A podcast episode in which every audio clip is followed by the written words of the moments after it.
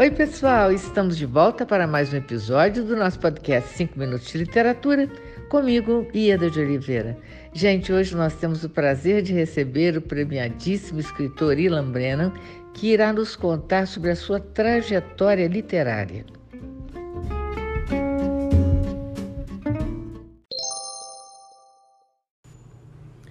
Oi, Eda e ouvintes do podcast 5 Minutos de Literatura. Quem está falando é Ilan Brenman. Sou escritor de livros infantis. Tenho mais de 80 livros publicados aqui no Brasil e mais de 40 traduzidos em vários países pelo mundo. Sou formado em psicologia, tenho mestrado e doutorado em educação, na Faculdade de Educação aqui da USP. Eu sou de São Paulo, São Paulo, capital. Meu livro mais famoso se chama Até as Princesas Soltam Pum.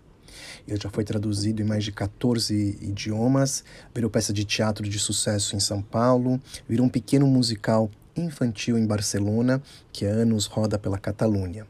Além do livro das princesas, eu também escrevo muitos recontos amo os recontos, histórias chinesas, histórias brasileiras, histórias gregas, mitos gregos, turcos, contos judaicos, contos árabes. Gosto muito, muito, muito de recontos. Mas as pessoas mais assim me reconhecem, me conhecem através das minhas obras que eu chamo de narrativas do cotidiano, que são histórias que nasceram e ainda nascem do meu convívio familiar. Eu digo que eu sou um pouco como um pescador do cotidiano. Eu sempre estou com uma vara de pescar à espreita. Acontece alguma coisa, eu pesco esse cotidiano e da colisão do que eu pesquei com a minha própria realidade, com a minha realidade psíquica, com o meu passado, com o meu presente, com o meu mundo interior, nasce literatura. E nessa nesse campo, os meus livros é, são os meus livros mais conhecidos. É, eu gosto de todos os meus livros, mas esses dessa categoria são os mais conhecidos, como A Menina Furacão e O Menino Esponja, Pai Não Fui Eu, Papai é Meu, Manhê e tantos outros livros. Além de escrever para crianças, também sou um defensor incansável da importância da leitura literária, da leitura literária para os nossos filhos e nossos alunos. Um país sem leitores está fadado, fadado ao fracasso. Então é uma importância, é uma importância, mas tamanha, tamanha. Países desenvolvidos são países mais leitores do que o nosso país, do que o Brasil. repercussão disso a gente pode ver nos testes, nas avaliações é, que ano a ano o Brasil participa, ou de três em três anos, no caso do PISA, por exemplo.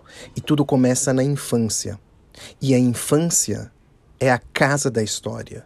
A infância é a linguagem, a linguagem da história qual é? É a linguagem da infância. A linguagem da infância é a linguagem da história. É praticamente a mesma coisa.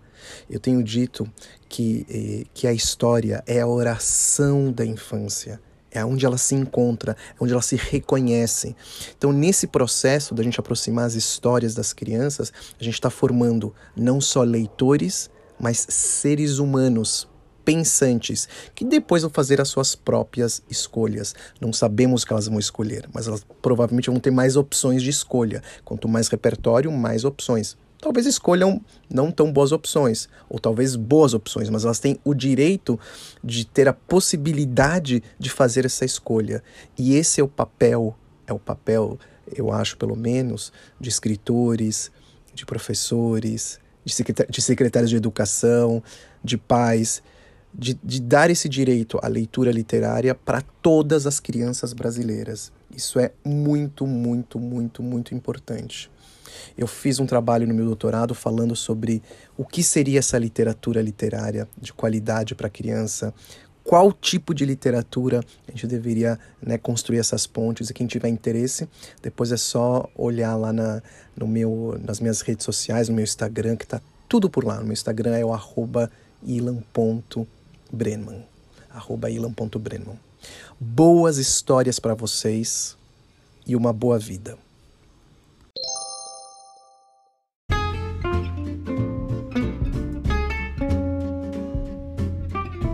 Ilan, muito obrigada por sua participação. Foi um enorme prazer ter você conosco.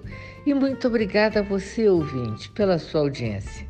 Aguardo vocês no próximo episódio do nosso podcast 5 Minutos de Literatura, onde estaremos sempre trazendo temas que possam enriquecer o seu olhar.